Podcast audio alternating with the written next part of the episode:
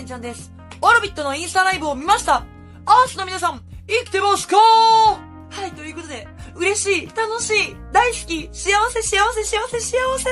すべての幸福の要素が詰まった素敵な時間でした。もう、ありがとう、オルビットということで、オルビットのインスタライブの感想をざっくり言っていきたいと思うんですけども、もうね、どうせ、やばい、やばい、やばい、やばいの、やばいの連続になってしまうと思うので、やばいという言葉は封印したいと思います。まず始まって一番最初に思ったことは、安藤くん髪伸びたっていうことでした。もうね、相変わらず端正な顔立ちになんかね、ジャケットを着込んで、あの部屋がちょっと寒かったのかなみんな上着を着てる様子だったんですけども、はあ、もう動いてると思って、それだけでね、しばらくの間感動できました。コーラで乾杯するんですけども、もう、乾杯する前にもうこぼすわ、飲んじゃうわのね、わちゃわちゃで、このわちゃわちゃが、ま45分ぐらい配信してたんですかね。ずっと最後まで続くんですけども、このわちゃわちゃが、こうなんか、脳から幸福を感じる成分をすごい出してる気がして、多幸感に包まれて、もうなんて言うんですかね、これが幸せって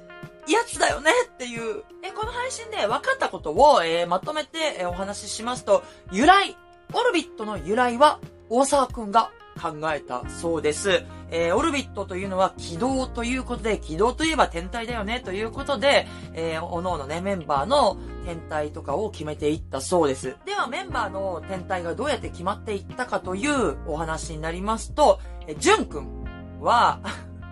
これひどいよって本人も言ってましたけども、炎上しそうだから火星という、えー決まり方をしたそうです。えー安藤智明くんは、まあもう言わずもがなの海ということで海洋星。えーそして、えー、秘書くんが、えーチョンという字を漢字で書くと、天っていう漢字になるらしくて、それで天王星ということになったみたいです。そして、ヨンフン君は 土っぽいからとかいうわけわかんない理由で、いや多分これはね、ギャグだと思いますけど、土っぽいから土星っていう風になったそうです。あとのメンバーはなんか、まあでも全体的に適当に決めましたみたいなことを言ってました。みんなで、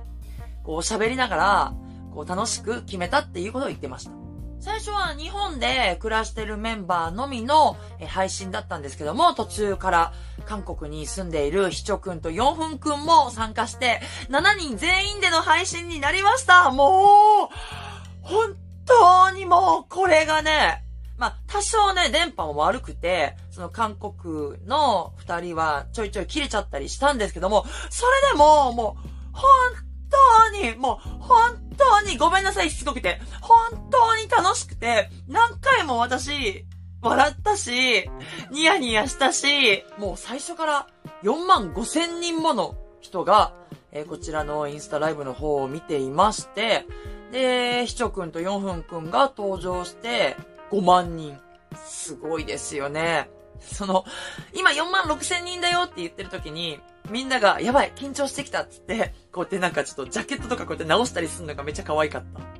え、そして、アースという、え、ファンネームはひちょくんが考えたそうで、そしてチームカラーのラピスラズリは、えー、安藤くんが考えたということで、安藤くんがね、なんかみんな結構わちゃわちゃしてる中、安藤くんがすごい、なんか喋りを、なんかまともなラインに戻すというか、めちゃめちゃね、しっかりした話しぶりで、あ、すごいなって思いました。だから、大沢くんがなんか MC みたいな感じなんだけど、安藤くんが結構きちんとしたことを言うみたいな。で、後のみんなはわちゃわちゃしてるみたいな感じでした。で、日プの頃からまあずっとそうだったんだけど、もう4分くんが超スーパーミラクルお茶目なのよ。なんだろう。面白いとか、なんかそういう、面白いとかじゃなくて、なんかお茶目で、めっちゃ可愛いの、あの、コーラを、なんか2リットルのやつを一気飲みするふりしただけで、その日本にいるめ、ね、5人が、うおーって盛り上がったり、とにかくみんなもその4分くんが多分ツボなんだろうね。もう一挙手一投足にゲラゲラ笑ってて、もう、微笑ましいったらありゃしないよ。最初はユンドンくんが一番日本語が上手じゃなかったっていうのがすごく意外でした。なんか、もう4分くんが一番下手っぴっていうイメージがちょっとついちゃってるので、あ、ユンドンくんが一番できなかったんだっていうのはすごい意外でしたね。で、日本のね、メンバーがご飯今から食べるんですけど、何食べてると思いますかって言ったらヨンフン君が、もち鍋って いや、数ある日本料理の中から、片言でもつ鍋って言われたら、もうこれは可愛いの一択でしょ。その後、海ぶどうって言ったのも、なんでさ、もつ鍋から海ぶどうどういうことって思ったけど、誰かがなんかいいねみたいな感じで言ってたからいいんだけどさ、まあ、結局、ザーピー？パーティーといえば、ザーピーだよね。それを見て、ひちょくんも、なんか、ラーメン作ってきていいって言って、二人でどっか行っちゃって、おい、自由かよって思ったけど、その自由の感じでいてって思った。大沢くんが、本当に匂わせじゃなかったんですっていう話になった時に、まあ、その話ぶりの感じからして、なんかアースの考察をこう意外と楽しんでたのかなっていう印象でしたね。楽しんでくれてたなら、よかったね。だから偶然が重なって、いや、そんなとこまで深読みすんの？面白いとかね、いろいろ考えてくれたんだろうね。ひちょくんが、なんかお家にあるラーメンを見せてくれて、なんかこれしか家にないんですって。まあ簡単に言うと、安くて美味しくないラーメンみたいな、結構はっきり言ってましたけど、これしかなくて、ヨンフンくんが、これなら食べたくないから、自分のお家になんか作りに行くよって言ったみたいなこと言ってたんですよ。え？自分のお家にそんなすぐ作りに行くって、え、隣に住んでんの？みたいなことを思ってたら、上原淳くんが、あの、僕らの共同生活がどんなか気になってる人もいると思うんですけどって言い始めて、いや、待って待って待って待って待って待って待って。待ってえ？まず、共同生活してること自体知らないんですけどって、もう、パニックだよね。え？共同生活？え？ひちょくんとヨンフンくんは、お隣さんで、日本の5人。だ上原淳くん、え、安藤くん、大沢くん、えー、ゆうごくん、えっ、ー、と、ユンドンくんが、この5人は、一緒に住んでるってマジかよ！もうさ、夢が叶ったって感じがする。人生の。こんな嬉しいことある？妄想が現実に。もうなんなのね、なんで一緒に住んでんの？やばい、なんか、今更ちょっと泣けてきたというか、もう、見てるときは、もうただただそれに一生懸命だったけど、こう後から、だから始まった時は、なんか、ああ、始まったと思ったけど、だんだんだんだん見てるうちに、本当にこのメンバーが存在してて、このメンバーが集まってて、一緒にいるんだ、今、この時間、配信してるんだとか、もう、ほんといろんな感情がこう、わーって湧いてきて、もう、みんな生きててよかったね、アースの皆さん。まあ、4分くんがラーメンを作って来たのかちょっとわかんないけど、戻ってきたんですよ。そしたら、あの、帽子を取ってて、髪がすごい伸びてて、なんだろう、こういう、センター分けでなんかこの、これぐらいのなんか、めっちゃなんか、なんつうの？なんかちょっとファニーな髪型になってて、それに対して日本のメンバーがもう、ゲラゲラ笑うんですよ。もう、いやーみたいな。ほんと女子校？女子校かよってぐらい、いやーギャーってもう、原宿？原宿にいる女子高生ってぐらいもう、ゲラゲラ笑うんですよ。で、安藤くんが、もう、4分さん、一生のお願いです。帽子かぶってくださいって言うんですよ。もう、このセリフが、私のこの配信の中でもう、一等賞。一番いいセリフでした。一生のお願いもさ、一生のお願いです。帽子かぶってくださいはさ、そんなとこで使っちゃダメだから。それをさ、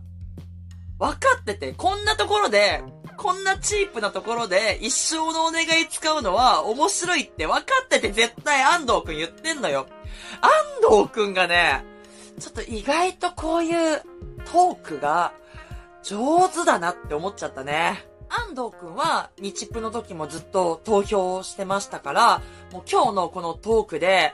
またね、安藤くん好きっていう気持ちがぐぐっとね、上がってしまったんですけども、もちろん、ね、あの、投票してたのは大沢くんとあと、ひちょくんも投票してたので、もちろん今も大好きなんですけども、ここ最近の SNS での、この4分くんの可愛らしさ、そしてあの、お茶目なところ、まあ、今日の配信でもそうなんですけども、もう4分くんも、もうすっごい、今ね、超好きなの。もう、ああ、もう選べないオルビットはマジで選べないでね、安藤くんが、ピザ食べながら、こう、指をね、舐めんのよ。この、指を舐める安藤くんがマジでアメリカだった。で、もう一個いい安藤くんの話、安藤くんだと思うんだけど、なんか、ピザに、ブロッコリーが入ってたっぽくて、あ、ブロッコリーって 安藤くんの口から、またブロッコリーという言葉が聞けましたよ、皆さん こんなさ、ブロッコリーって聞けただけでさ、幸せなんだもん。わかんない方は、日プ見てくださいで、大沢くんが、まあ、端っこに座ってたからちょいちょいフレームアウトしちゃうのを、あの、上原淳くんが足とかグイグイって引っ張って、あの、中に入れてるのとかがめっちゃ可愛かったです。そして、部屋の説明をね、えしてくれたんですけども、大きいリビングとそれぞれの部屋があって、ジュン君がリビングに寝てるそうです。これはなんか部屋がないわけじゃなくて、なんか、そこが居心地がいいとかいう理由なのかな？リビングに寝てるそうで、一番うるさいんだって。ジュン君ってクールっていうイメージがあるんですけど、一番うるさいんだって。確かに配信中もなんかね、ちょいちょいこう、ガヤ入れてたし、で、俊也くんの部屋が一番おしゃれ。間接照明があって、めっちゃおしゃれなんだって、なんか、キャラと違うけど、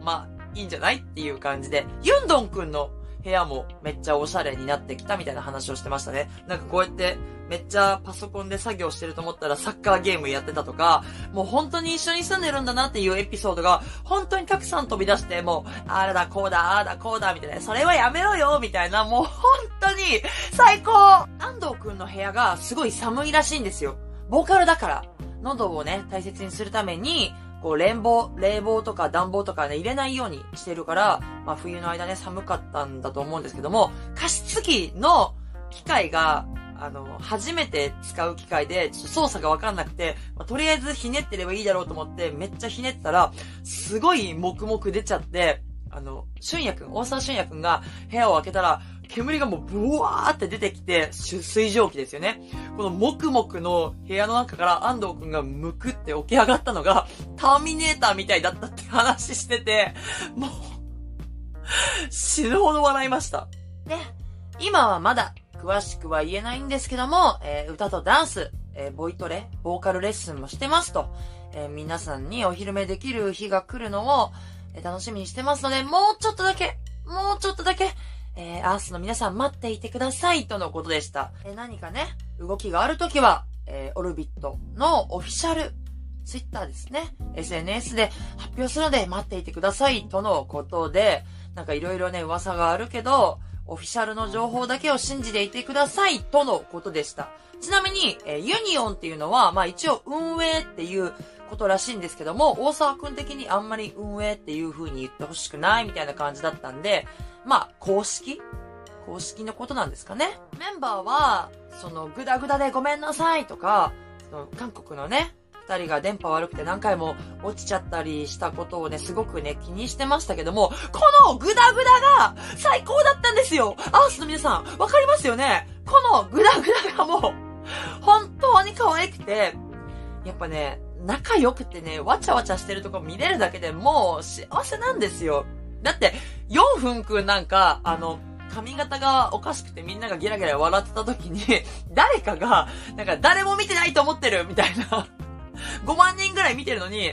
これ LINE じゃないんだよみたいな。多分いつもね、みんなでこう、LINE のテレビ電話でやり取りしてるんでしょうね。それじゃないんだよみたいなこと言ってて、誰も見てないと思ってるぞこいつみたいな 言ってんのとかが、もう本当に可愛くて、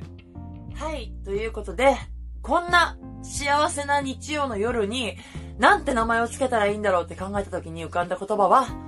オルビットさん、月が綺麗ですね。